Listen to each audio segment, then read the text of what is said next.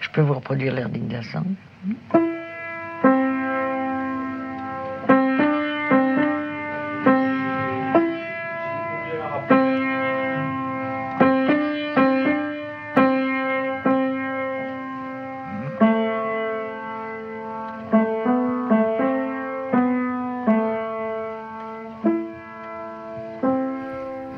Bonjour à toutes et à tous, France Culture, grande traversée de l'été, avec Duras, second volet. Hier, nous avons découvert l'importance de l'enfance dans son imaginaire et l'empreinte de sa propre enfance et adolescence dans son œuvre. Nous l'avons entendu parler de l'amour, l'amour impossible, l'amour inconsolable, l'amour inatteignable. Nous vous proposons, durant toute cette semaine, de découvrir Marguerite Duras sous ses différentes facettes. Vendredi, ce sera la camarade, jeudi, la sorcière, demain, la radicale, aujourd'hui, la guerrière. Marguerite, en effet, sera sur tous les fronts en tant que témoin engagé, à la fois dans la résistance, au Parti communiste, puis dès le début de la guerre d'Algérie où elle participera notamment à la rédaction du manifeste des 121, puis, évidemment, en mai 68. La guerre nourrira aussi beaucoup son imaginaire, qu'on songe au scénario d'Hiroshima Mon Amour ou à ce texte, Aban, Sabana David. Marguerite Duras, la guerrière donc. Chaque matinée est découpée en quatre séquences. À midi, Marguerite Duras au travail. À 11 heures, le documentaire. À 10 heures, la rencontre. Mais tout de suite, les archives. L'insuccès, à mon avis, n'existe pas. Je veux dire, l'insuccès immérité n'existe pas. Par exemple, il est certain que lorsqu'apparut Kafka avant la guerre, rien encore ne soutenait Kafka. Il est incontestable que la guerre a hâté, du fait de la pénurie de livres, le succès de certains auteurs. Je pense que derrière le succès de Kafka actuel, il y a des gens qu'on ne hurle pas, des gens comme Proust et Joyce. À combien croit-on que Ulysse, le chef-d'œuvre des chefs-d'œuvre du siècle, a tiré à 35 000 exemplaires en tout et pour tout en France, c'est-à-dire moins que le tirage d'un prix interallié d'habitude. Ce livre, qui a déterminé toute la littérature contemporaine, n'a tiré qu'à 35 000 exemplaires. Peut-on parler de l'insuccès de Joyce? Non, on peut parler d'un cheminement lent de Joyce dans la nuit du début du siècle, mais évidemment pas de son insuccès.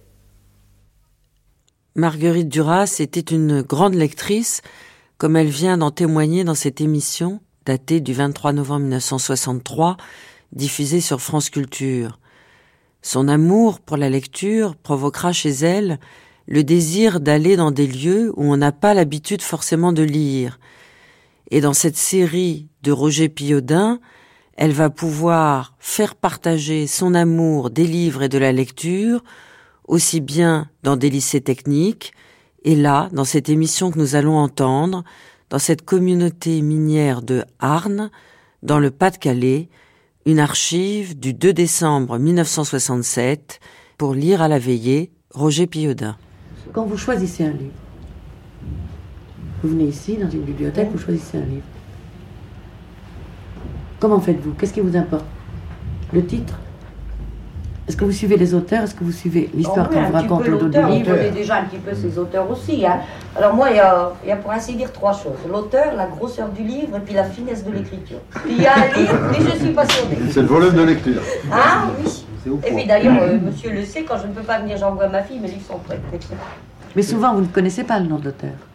Euh, bah, En principe, c'est toujours les mêmes qu'on retrouve ici. Hein, on les connaît aussi par C'est-à-dire qu'on. Oui, les pour tous, et puis dans les journaux, ça en parle un peu. Hein. Mais quand vous ne connaissez pas l'auteur du tout Ah, je n'hésite pas, je le prends tout de même. Il y a un résumé souvent derrière le livre. Je ne pas, je n'hésite pas. Euh, Je verrai bien, s'il me plaît, je continuerai la série. Si ça me plaît pas, ben C'est j'abandonnerai. une façon de connaître. hein. Et puis on a, on a notre J'aime bien, je ne suis pas fixée sur un auteur, vous savez, parce que j'ai lu par exemple trois ou quatre livres Moi, de je lui qui m'ont passionné, qui m'ont plu, que je vais continuer toute la série, pourquoi pas Il m'est arrivé de prendre euh, certains bouquins sur conseil du, du bibliothécaire qui m'a dit bah, je crois que ça entre dans tes vues ou dans tes goûts. Il me connaît un petit peu et il sait que euh, j'aime tel, tel genre euh, d'auteur. Et ben, je n'ai jamais été déçu. Évidemment, on n'a pas fouillé toute la bibliothèque parce que c'est le, le temps qui nous manque. Je voudrais savoir si le bibliothécaire les lit. Non, C'est pas possible de pouvoir lire. parce qu'il m'a toujours tellement bien conseillé, je me suis toujours demandé, j'ai jamais osé demander s'il les lisait avant. Non, Je me documente, bien sûr, je vois le résumé du livre, je vois si, si ça peut intéresser tout les lecteurs. Je vais lire un poème encore. Ça s'appelle Cette nation civilisée. un poète japonais qui s'appelle Kondo Oui, Azuma. attendez. C'est sur la bombe d'Hiroshima. hein. Ce mois-là, ce jour-là, sur cet atoll de Bikini, qu'est-il advenu? Je l'ignore. Je sais bien que quelque chose a eu lieu. Je sais que sont venues, à cause de cela, des cendres et de la pluie radioactive. Que des pêcheurs aussi ont perdu leurs globules sanguins. Et je sais qu'à cause de cela encore, il n'y a point pour eux d'espoir de guérison. Je sais que le courant noir qui passe nuit à l'humanité. Je connais le nom de cette nation civilisée qui le créa. Ce qui est survenu sur cet atoll de Bikini, je l'ignore. Que cela ait privé de leur commerce les pêcheurs. Que cela ait privé de leur baignade les enfants. Que cela ait supprimé poissons, légumes et eau de nos tables. Tout cela, je le sais. Que ceux qui en souffrirent ne furent pas ceux de cette nation civilisée, ni leurs enfants, je le sais. Ce qui s'est passé sur cet atoll de Bikini, je l'ignore. Toutefois, je sais qu'il y est survenu quelque chose. Je sais que finalement, cela privera de la vie ceux qui désirent la paix, réalisée par elle. Elle a été calmement indifférente, comme si de rien n'était. Je connais le nom de cette nation civilisée. C'est une plainte, à mon avis. dans le cadre Contre de le progrès, contre la guerre la bombe atomique. Contre la bombe atomique, oui, je pense. C'est contre la nation qui l'a employé. Ce poème C'est une constatation. C'est plutôt Euh, un c'est- réquisitoire. Oui, la, la différence euh, qu'il y a entre cette- ce genre, cette poésie, qui est d'ailleurs belle, et l'autre. Oui. Qu'est-ce que vous préférez? Celle-ci, j'ai l'impression que c'est plus une constatation d'un état de fait, en fait. Euh, Je sais pas, Moi, je trouve qu'elle est crue, elle est nue. Elle est, elle est réelle, ça rentre dans le vif du Oui. sujet. Tandis que l'autre, elle est plus imagée, elle est, elle est plus douce, euh, elle est plus coulante. Je sais pas, ça. C'est presque un reportage euh, Oui, du gars qui, a vu et qui a constaté, alors que le- les autres poèmes sont des imaginations ou disons des réflexions euh, non réelles, alors que là c'est enfin, la réalité pure. Ça fait flash. On pourrait trouver ça euh, sous une autre forme, euh, enfin disons, euh, dans un journal, et ça paraîtrait pas euh, fait idiot que, que ça se trouve là. Tandis que un poème, disons, paraître comme information, ça, ça ne serait pas la même chose. Dès que ce poème-là pourrait paraître comme une information. Oui, mais ce n'est pas une information. Non, mais justement. C'est une information sous une forme poétique. D'accord, mais euh, ce que je veux dire, c'est que ça aurait pu être lu de cette, de cette façon-là. Vous trouvez que c'est une forme efficace? Je ne pense pas que. Moi, mon idée, portée, il ça. paraîtrait dans une page de journal présenté en poème comme il est là, on ne ferait même pas attention que c'est un poème. Il faudrait peut-être qu'il soit classé, aligné pour s'en rendre compte. Autrement, oui. Oui, mais à l'entendre, on ne dirait pas que c'est un poème. Il y a aussi une chose, c'est qu'évidemment, on a affaire à un poème japonais. Et alors là, Oui. on est dans une Oui, et puis traduction. c'est drôle parce qu'ils ont un langage fleuri, euh, très très beau. Ils en sortent un peu maintenant. Oui, ça n'a aucun rapport, même on ne aucun pourrait pas rapport. croire que Ouais. c'est japonais. Bah, je sais pas, mais pour la moindre des choses, ils sont là avec des comparaisons de fleurs, de Ouais, d'animaux, de choses pour d'oiseaux. Et puis là, c'est tellement brutal, la Pour exprimer la douleur, il n'y a pas de fleurs. Je vais lire un- 20 lignes d'un très grand écrivain américain. Je ne sais pas si vous en avez lu. Melville. Herman Melville. Il a fait un livre sur la chasse à la baleine qui s'appelle Moby Dick Ah oui. et qui est un très grand chef-d'œuvre. C'est un type qui a vécu entre 1850, je crois. Il a paru Non, en il est mort en feuilleton dans la 90. Valeur. Il a lu. Pardon Oui, il a paru en feuilleton. Il a paru en feuilleton. Seulement en feuilleton, il vous coupe les grands, le grand style. Ah oui. Alors voilà, c'est une littérature qui a un siècle, celle-là. Le livre a paru en 1840. En digest, c'est devenu un livre de 100 pages. Ça Oui, fait mais- 100 livraisons de journal, quoi. 50 peut-être. 100 pages, c'est-à-dire qu'il ne restait que ça. Le livre en a Plus de 500. 550. J'avais un mon, mon fils a maintenant 19 ans, il l'a lu à 14 ans. Je suis d'ailleurs beaucoup en délai. Il a lu le cinquième du livre pour le livre. Il a cru qu'il avait lu Moby Dick. Oui, il existe ici, en, Si, si. comme vous dites, en. C'est-à-dire que de ce livre, livre. qui est la littérature, on avait extrait l'histoire. Oui, c'est ça. La seule histoire. un condensé. Oui, En ça. tout le style. Comme Robinson Crusoe, comme euh, Don Quichotte. Ça fait penser, C'est du excusez-moi. concentré de tomates plutôt que Oui, de c'est tomates entières. Qu'est-ce qui se passe aux États-Unis, par exemple, où on publie les œuvres célèbres d'écrivains célèbres en digest Pardon, Ici, c'est une question à l'écrivain. L'écrivain ne peut-il pas protester quand on condense Il ses est œuvres? mort. 90, il est même dans le domaine, pub- dans le domaine public. Mais, Mais un écrivain vivant, passé 50 Ah, ans, on ne permet pas, vous pensez bien. Ça, moi c'est malhonnête vis-à-vis de l'écrivain tout d'abord. Mais surtout, ça détruit l'œuvre littéraire. Oui. Oui, puis d'un autre côté, ça, je sais pas, ça excite peut-être les gens à lire aussi. Alors je vais vous lire ça, c'est la mort d'une baleine. On a lancé, comment ça s'appelle, les harpons, n'est-ce pas? Et elle est en train de mourir dans l'océan Indien. Une rouge marée se répandait maintenant tout autour de la bête, comme des ruisseaux le long d'une colline. Son corps torturé ne roulait plus dans l'eau salée, mais dans du sang. Du sang qui, pendant des brasses, bouillonnait dans le sillage de la baleinière. Un soleil oblique jouait sur cet étang cramoisi et se reflétait sur chaque visage, de sorte que les uns pour les autres, les matelots flamboyaient comme des peaux rouges. Et sans répit, jet après jet, une vapeur blanche fusait par les évents de l'animal à l'agonie. Après bouffée véhémente, la pipe du second surexcité se consumait. Et la baleinière se rangea le long des flancs du monstre.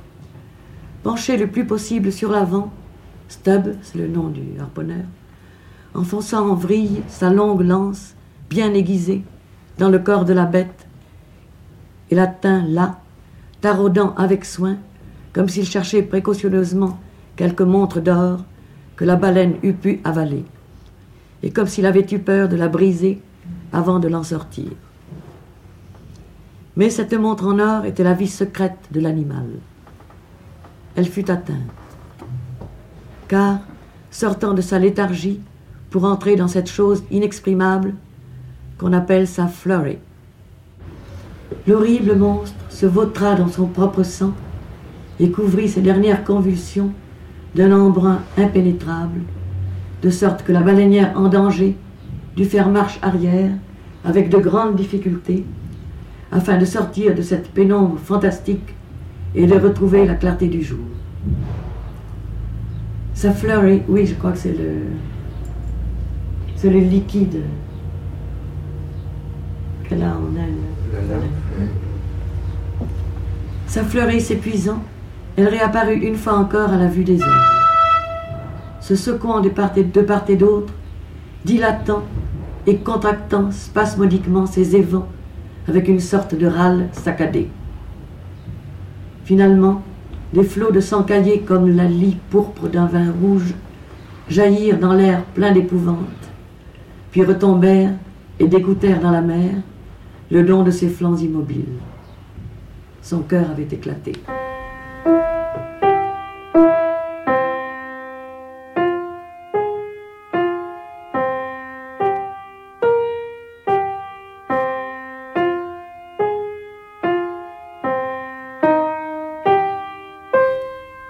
Madame Marguerite Duras, vous avez choisi de vous exprimer par la littérature, par le cinéma et par le théâtre. Lequel de ces trois moyens d'expression vous semble-t-il le plus près de vous? Ce qu'on appelle la littérature. Vous êtes avant tout une romancière, au fond, et poète. Oui, oui, oui. Et vous n'êtes. Poète, non, enfin, une, une romancière, oui. Enfin, quelqu'un qui travaille tout seul dans sa chambre. Vous êtes venu donc euh, au cinéma et au théâtre un peu euh, par, euh, sinon par accident, mais en venant de la littérature? C'est-à-dire que c'est plutôt le cinéma qui est venu vers moi. En l'occurrence, René, n'est-ce pas? C'est lui le premier qui m'a demandé un script, il n'avait rien, il devait tourner dans les neuf semaines qui suivaient sa visite. Et c'est comme ça que j'ai fabriqué Hiroshima. Et ensuite, ça a continué. Il connaissait vos romans et c'était sur la lecture de vos romans qu'il avait pensé euh, que vous pourriez écrire des scénarios pour lui. Oui. C'est la lecture d'un roman. Surtout. Lequel? Je crois que c'était de Moderato Cantabile. Et il n'a pas eu envie, lui, de tourner Moderato Cantabile? Oui, très envie. Mais néanmoins, il est allé vous voir pour vous demander un scénario original. Oui, il m'a dit que s'il tournait un de mes romans, un jour, il le ferait sans script. Il a beaucoup reproché au film de Peter Brook sur Moderato d'avoir été adapté. Par exemple, les scènes des cafés qui se répètent à très peu de choses près, enfin. Il les aurait tournées telles quelles, lui, René.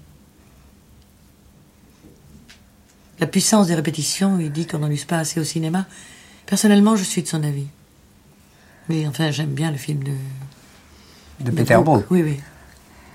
Et pour Hiroshima, mon amour, est-ce que euh, quand vous avez vu le film sur l'écran, vous avez retrouvé très exactement ce que vous aviez voulu exprimer dans le scénario?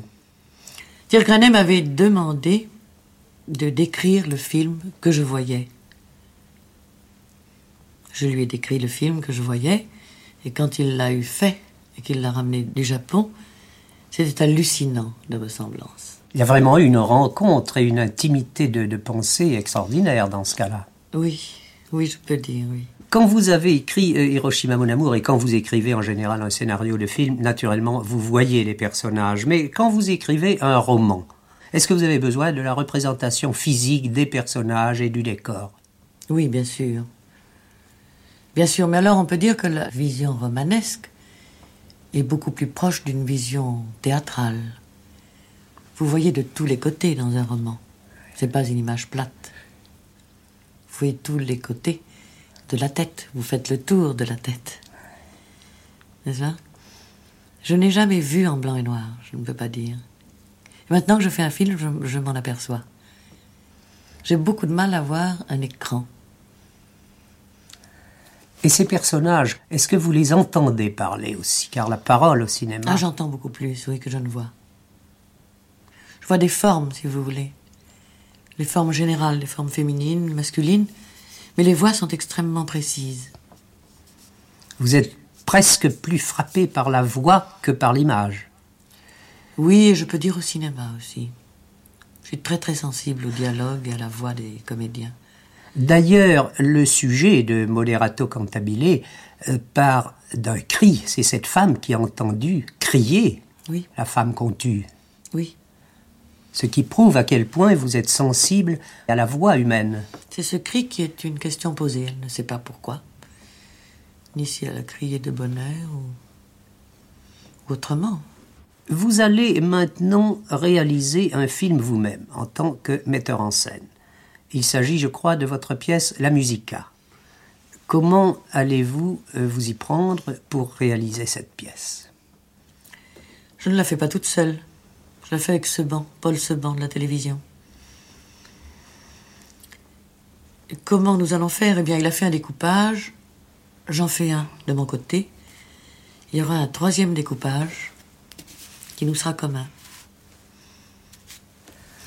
Mais la chose nouvelle pour moi, c'est qu'un film, on y pense 24 heures sur 24. Pourquoi, après vous être exprimé par la littérature, par le théâtre, par le cinéma, éprouvez-vous le besoin de réaliser vous-même un film? Parce que j'ai fait pas mal de scripts jusqu'ici pour des metteurs en scène différents.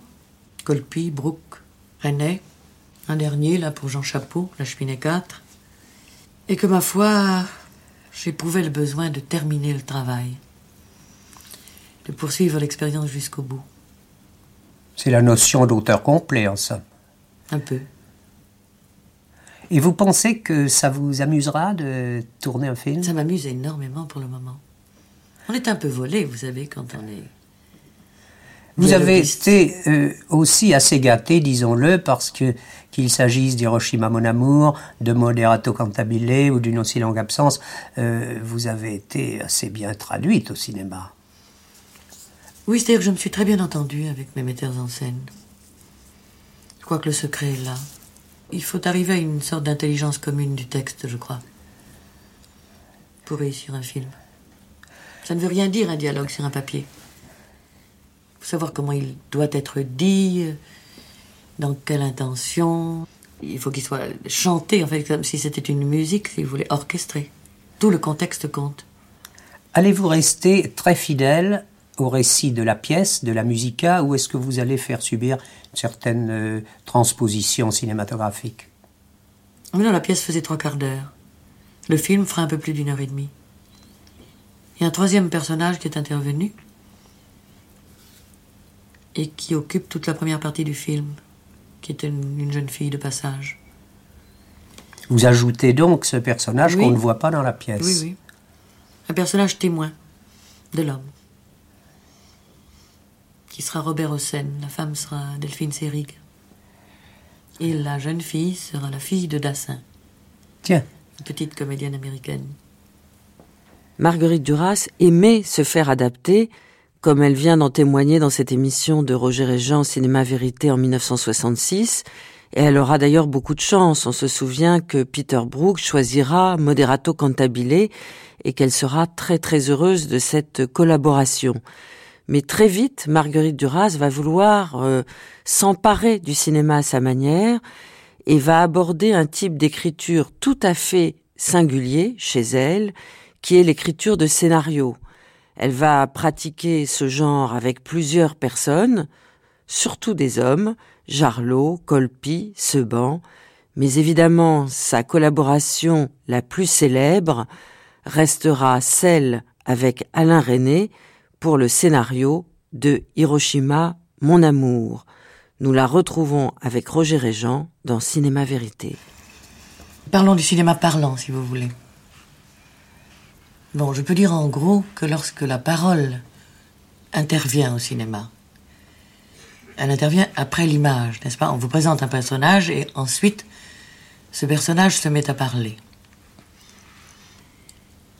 J'ai toujours éprouvé une sorte d'insatisfaction au moment de la prise de parole du protagoniste au cinéma. Je pense qu'il y a là un divorce qui n'est pas encore résolu. La violence de l'image, la puissance d'un visage au cinéma est toujours plus grande que la parole qui en sort, vous voyez C'est une chose dont je ne souffre pas du tout au théâtre. À mon avis, le cinéma n'est pas encore parlant. Vous On a- voulez dire que la plupart de ce que l'on a fait dire aux personnages de cinéma n'était pas euh, très intéressant? D'une part, on a été timide avec la parole. Je trouve qu'il n'y a pas encore eu de film parlant à proprement parler. Et ce dont je parlais tout à l'heure, c'est un petit peu différent. Quand je parle de divorce euh, entre le visage et la parole qui, qui sort de la bouche de ce visage, je parle très littéralement, n'est-ce pas? En ce moment. Et toujours décevant. Le héros cinématographique qui parle et que l'on voit avant qu'il parle a toujours une, une parole inférieure à celle qu'on attend. Où on montre trop le visage de l'acteur, du héros, ou bien alors on n'utilise pas sa voix suffisamment. Ce passage de l'image muette à la parole est encore euh, décevant, pénible, à beaucoup d'égards. On va, je crois, adapter au cinéma votre pièce Des journées entières dans les arbres. Jules Dassin m'avez-vous dit à l'intention de le tourner. Il y pense. Il y pense. Et vous, que pensez-vous d'une transposition cinématographique de votre pièce? De celle-ci en particulier? Je n'y avais jamais pensé, mais enfin, je pense que Dassin a raison. Est-ce que vous voyez l'action, est-ce que vous voyez la pièce telle que l'a réalisée sur scène Barreau devenir un film? Moi, personnellement, non. Mais Dassin la voit s'élargissant euh, en flashback jusqu'à la colonie. D'où vient cette femme, enfin Le quatrième personnage qui est invisible au théâtre, qui est Mimi, qui est la fille, serait vu, serait joué. Ce serait différent, bien sûr. Je pense qu'une partie du dialogue serait escamotée. Mais je pense que vous tenez beaucoup à ce que précisément les personnages qui ont une importance dans l'action mais qu'on ne voit pas, vous tenez beaucoup à ce qu'ils restent invisibles. Et c'est pour ça que vous ne les avez pas montrés dans votre pièce. Euh, oui, j'ai même refusé jusqu'ici de donner les droits cinématographiques de l'après-midi de Monsieur Andesmas.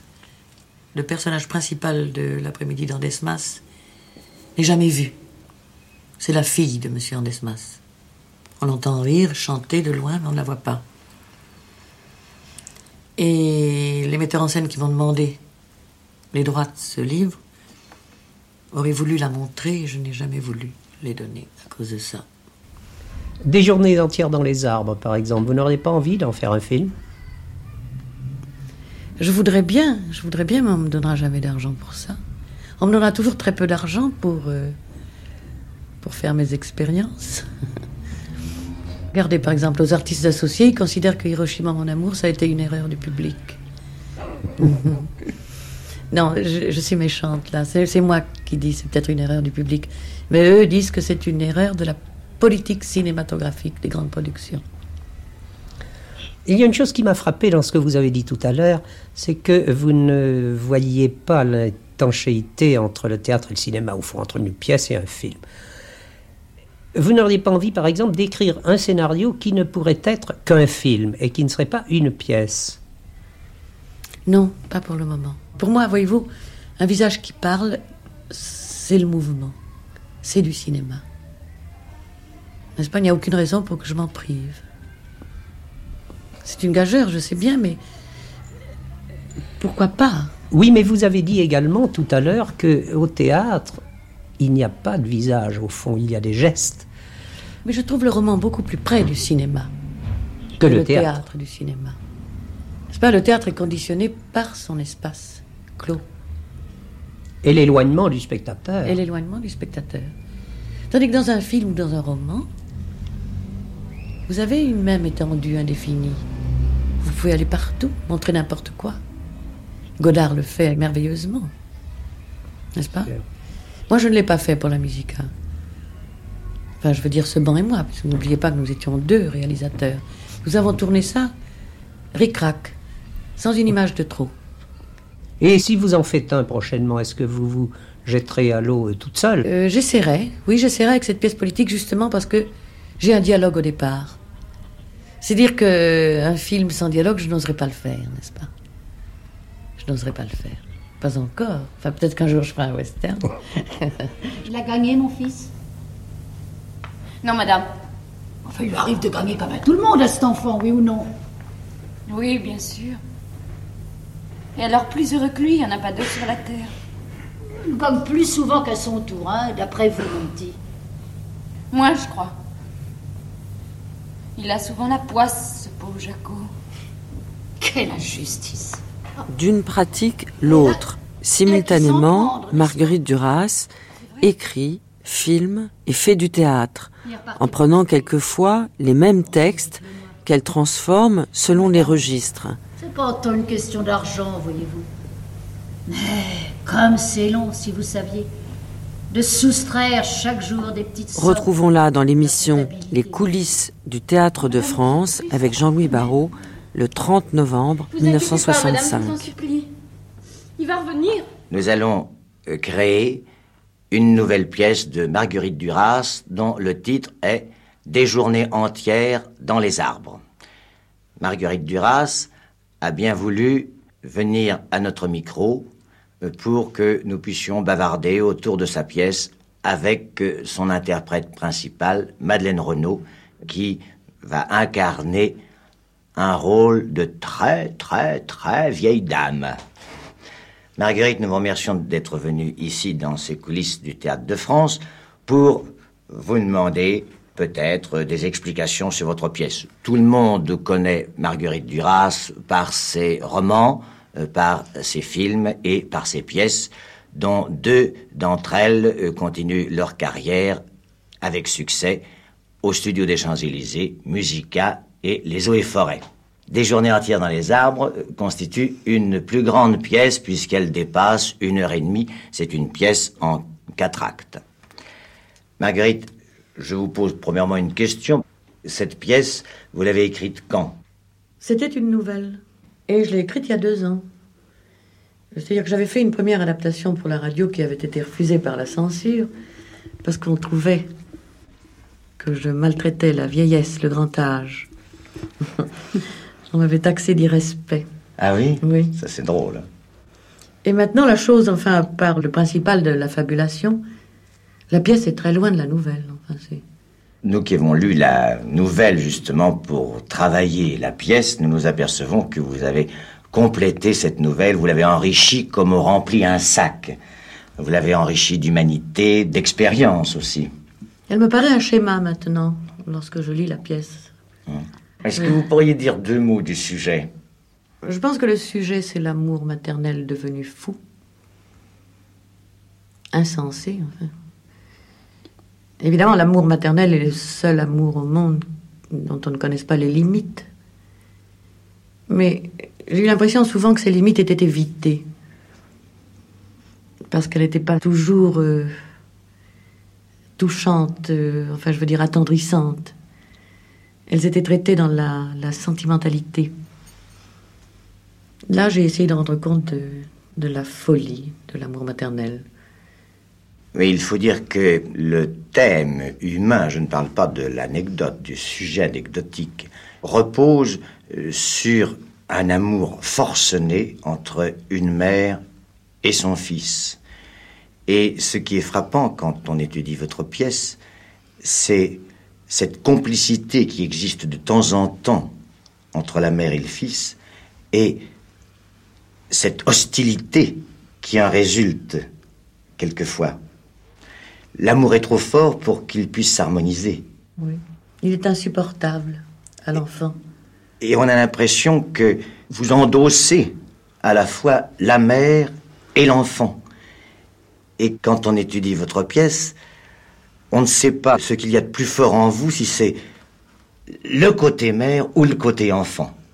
C'est-à-dire que cet enfant qui est un éternel enfant, un petit enfant de 45 ans, il ne peut plus supporter sa mère, d'une part, et d'autre part, il n'aimera jamais qu'elle, comme un enfant.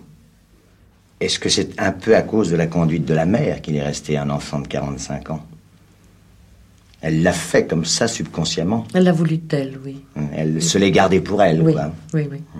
Comme Mais ça arrive souvent. Moi, vois-tu, Marguerite, je crois que toutes les mères qui seront dans la salle, toutes les mères euh, passionnées, puis il n'y a pas de façon d'être mère, il n'y en a qu'une en effet, c'est d'être une mère passionnée, euh, se reconnaîtront un petit peu, même celles euh, qui auront moins gâté leur fils, ou celles qui auront été moins émerveillées par son côté de charme et d'éternel enfant, comme tu dis si bien. Tu as un fils, moi j'en ai un, et ils ont beau ne pas ressembler du tout à ton personnage, à ton héros, eh bien, tant pis, il y a tout de même des moments où on dit, oh mon Dieu, comme c'est vrai. Ah mon Dieu, comme c'est vrai. Comme j'ai pensé ça quand il avait 12 ans et qu'il s'en allait euh, sur une motocyclette à travers les quartiers du 16e arrondissement pour livrer du lait qu'il avait comme ça trouvé devant les portes. Ah mon Dieu, comme c'est vrai. Quel charme je lui trouvais à ce moment-là. Eh bien, toutes les mères qui ont eu des enfants, des, vrais enfants très vivants et très, et très tourmentants, euh, je crois, vont être euh, vraiment concernées. Moi, j'ajouterais que tous les enfants, tous les garçons, et même les filles qui sont dans la salle, reconnaîtront des mères et, et des grands-mères. Parce que quand tu travailles ton rôle, il y a des petits côtés comme cette espèce de boulimie, de fringale, de nourriture que l'on Oui, oui, a à un certain âge. De, de- de- De folie, c'est vrai. Marguerite emploie bien le mot folie, en effet. Tu le reconnais. Oui, oui, que ma grand-mère avait. c'est vrai. Je crois que dans tout amour d'une mère pour son enfant, il y a de la folie. Mais évidemment, on dispose de correctifs. Cette folie ne s'exprime pas. Mettons que cette mère soit sauvage et que cette folie soit exprimée. Enfin. Marguerite, merci, moi, de m'avoir confié cette mère. Et alors c'était extraordinaire que la tension, la passion de ces deux êtres sincères les porte au bord du fait divers. On, on pourrait croire à un moment donné que l'un va tuer l'autre. Et il y a toujours cette espèce d'atmosphère de fait divers que l'on retrouve dans vos romans, que l'on retrouve dans vos films. Je crois que vous avez besoin de côtoyer le fait divers pour euh, déclencher votre univers poétique. Mais la violence n'est pas séparable de l'amour. Tous les ans, vous allez à Paris. Oui, en octobre. En octobre, à Paris, il y a le salon de l'automobile.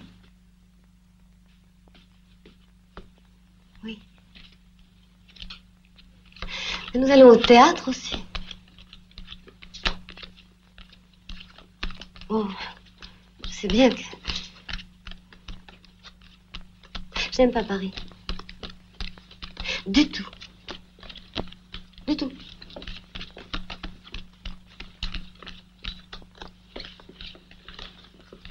Cette année, tous nos projets sont changés. Nous ne savons pas encore où aller. C'est vrai. C'est vrai. D'habitude, vous allez à la mer? Non, non. Nous traversons les plages l'été. D'habitude, nous traversons les plages. Mais on ne s'arrête jamais. C'est vrai. C'est vrai. Mais... Vous vous connaissez depuis longtemps, alors? Oui. Depuis quatre jours. La plage... le Marguerite Duras aime les faits divers. Marguerite Duras se nourrit des faits divers, se nourrit de tout ce qui l'entoure, aussi de la communauté qu'elle forme avec des comédiennes et des comédiens, des équipes qu'elle constitue quand elle commence à faire des films. Et chez elle, il y a cet étrange processus où effectivement, elle peut aussi bien écrire un texte, puis ensuite en faire un film, ou commencer par un film, et puis ensuite écrire un livre qui sera l'adaptation d'un film. C'est intéressant ce qu'ils disent. Ils vous parlent de vous. Elle s'explique sur cet étrange processus dans cette émission de Radio-Canada qui s'intitule Prisme et qui est datée du 7 décembre 1969. L'Italie vous a plu? J'avais fait un film très, un livre très rapidement. C'est-à-dire qu'après avoir pensé à ce livre pendant un an, j'ai fait le livre en une semaine. Dans des conditions mentales très difficiles. C'est-à-dire que c'est un livre qui m'a beaucoup angoissé. Et je ne le connaissais que très peu. J'ai eu envie de connaître mieux ce livre, donc de le voir et de l'entendre. Quand vous lisez un livre, vous avez un film de ce livre dans la tête. Vous êtes bien d'accord? Vous avez votre film de Madame Bovary. Bon. Si c'est l'auteur, si c'était Flaubert qui avait fait Madame Bovary, quand vous voyez le film, vous dites, tiens, ça m'intéresse de voir le point de vue de Flaubert sur son film. Vous vous posez une question. Si c'était même René qui faisait Madame Bovary, vous diriez, je n'ai pas le même point de vue que René sur Madame Bovary. Vous comprenez la différence? C'est-à-dire que c'était évidemment un tournage difficile puisque il ne pouvait pas durer plus de 15 jours sans que ce soit une catastrophe financière. Et finalement, on l'a fait en euh, 15 et on l'a fait en 14 jours. On a gagné un jour. C'est-à-dire que ce qui est intéressant, c'est que, pour les cinéastes, si vous voulez, j'avais prévu toutes les scènes, et en extérieur et en intérieur, en cas de mauvais temps. Et les répétitions qui avaient duré pendant un mois et demi, était très approfondie, c'est que les acteurs étaient prêts à tout moment à jouer n'importe quelle scène. Le roman n'est pas difficile. Il est sans commentaire aucun. C'est comme un os, le roman. Comme un squelette, comme une structure. Difficile, euh, oui, euh, sans doute, mais qui laisse au lecteur une, une marge d'interprétation très très grande. Contrairement à mes autres livres, si vous voulez, ce livre marque ce qu'on a appelé en France, à son propos, la fin de la phrase. Ce qui m'a donné une très grande liberté pour passer à l'image. Je l'ai écrit un peu comme un script. Il y a par exemple 9 heures, point, crépuscule dans l'hôtel. L'impact de ce crépuscule sur les personnages, je ne m'en occupe pas. Donc, dans le livre, pour traiter le, crépuscule, il y a deux mots crépuscule et hôtel. Alors, vous voyez, la liberté très grande que ça vous laisse à vous lorsque vous lisez le livre. Donc je ne pouvais rien trahir, puisqu'il n'y avait rien. On ne peut pas trahir 9 heures crépuscule dans l'hôtel. Est-ce que je me fais comprendre? On peut trahir, euh, il est 9 heures, euh, ce soir-là, le crépuscule était particulièrement doux.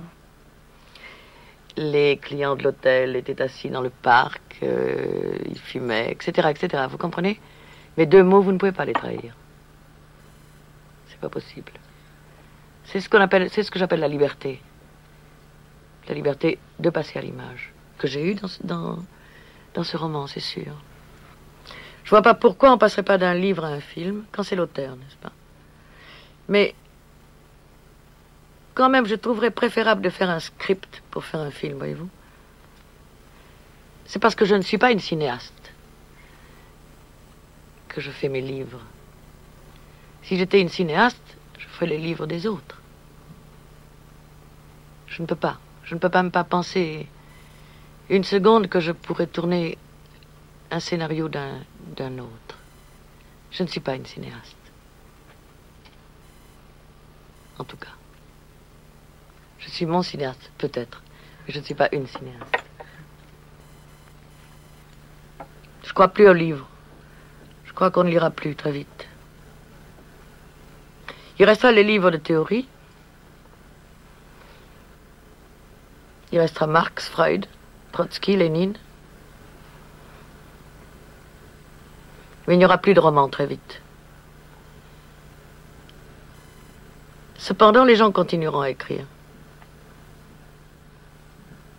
Je ne sais pas comment cette contradiction sera résolue. Les gens écriront mais les gens ne liront plus. Un film qui a très peu de public est toujours vu par 10 000 personnes, au moins. Un livre qui a très peu de public, c'est 50 personnes. Mais mes films ne remplaceront pas mes livres, c'est-à-dire que même dans, la, dans, ma perspective qui est celle, euh, celle que je vous disais, que les gens ne, ne liront plus, qu'ils liront de moins en moins pour arriver à, à la culture audiovisuelle uniquement, n'est-ce pas? C'est-à-dire que la, lecture restant l'apanage d'une classe très, très fermée, d'une, d'une, pas, pas d'une classe, non, d'une, d'un pourcentage de la population très fermé qui sera une sorte de technocratie, si vous voulez. Bon, même dans cette perspective désespérée, je continue à écrire. Je voudrais faire un film sur la pensée révolutionnaire. C'est-à-dire que ce ne serait pas un film, ce serait une sorte de documentaire. Une mise au point de la pensée révolutionnaire en 1970. Il y aurait des confrontations, si vous voulez, entre la pensée cubaine, française, américaine, allemande. Mais uniquement sur le plan révolutionnaire, n'est-ce pas? Uniquement. Après quoi, je pourrais faire un film de fiction. Si je ne fais pas ce film sur la pensée révolutionnaire, je serais mal dans ma peau, je serais mal à l'aise. Je ne fais plus partie d'aucun mouvement politique depuis longtemps. Alors, euh, il faut bien que mon désir s'exprime, n'est-ce pas? Ma passion politique s'exprime d'une façon ou d'une autre.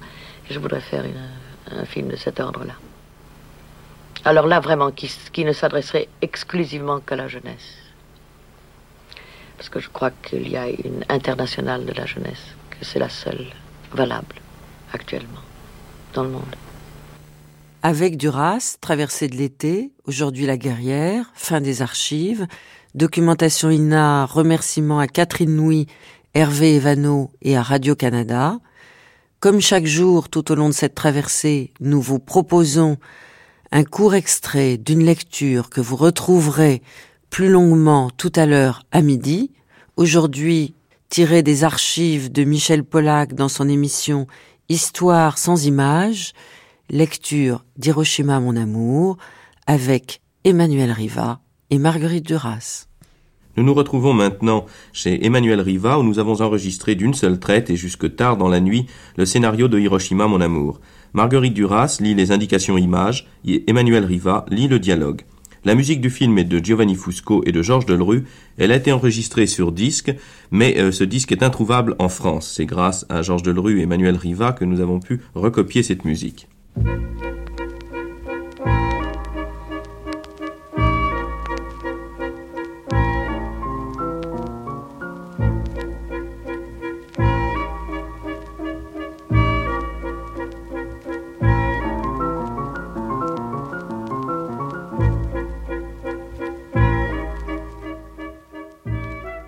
Le film s'ouvre sur le développement du fameux champignon de bikini. Il faudrait que le spectateur ait le sentiment à la fois de revoir et de voir ce champignon pour la première fois. Il faudrait qu'il soit très grossi, très ralenti, et que son développement s'accompagne des premières mesures de la musique de Giovanni Fosco. À mesure que ce champignon s'élève sur l'écran, au-dessous de lui, apparaissent peu à peu deux épaules nues. On ne voit que ces deux épaules. Elles sont coupées du corps à la hauteur de la tête et des hanches. Ces deux épaules s'étreignent et elles sont comme trempées de cendres, de pluie, de rosée ou de sueur, comme on veut. Comme on veut. Le principal, c'est qu'on ait le sentiment que cette rosée, cette transpiration, a été déposée par le champignon de bikini à mesure de son éloignement, à mesure de son évaporation. Il devrait en résulter un sentiment très violent et contradictoire de fraîcheur et de désir. Les deux épaules étreintes sont de différentes couleurs, l'une est sombre et l'autre est claire.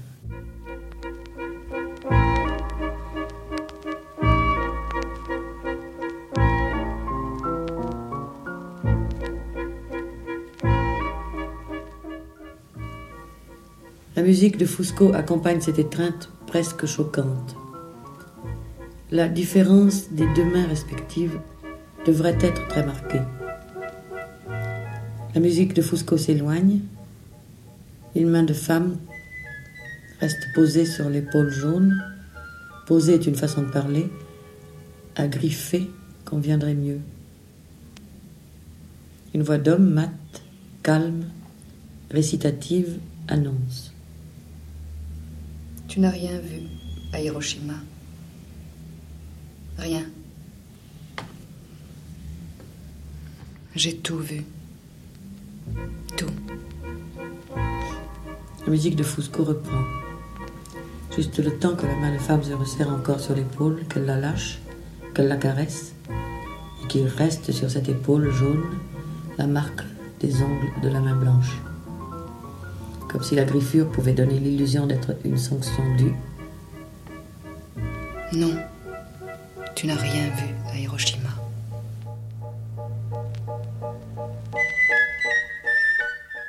Et la voix de femme. Ainsi, à l'hôpital, je l'ai vu. J'en suis sûre. L'hôpital existe à Hiroshima. Comment aurais-je pu éviter de le voir? L'hôpital, couloir, escalier malade dans le dédain suprême de la caméra. On revient sur la main.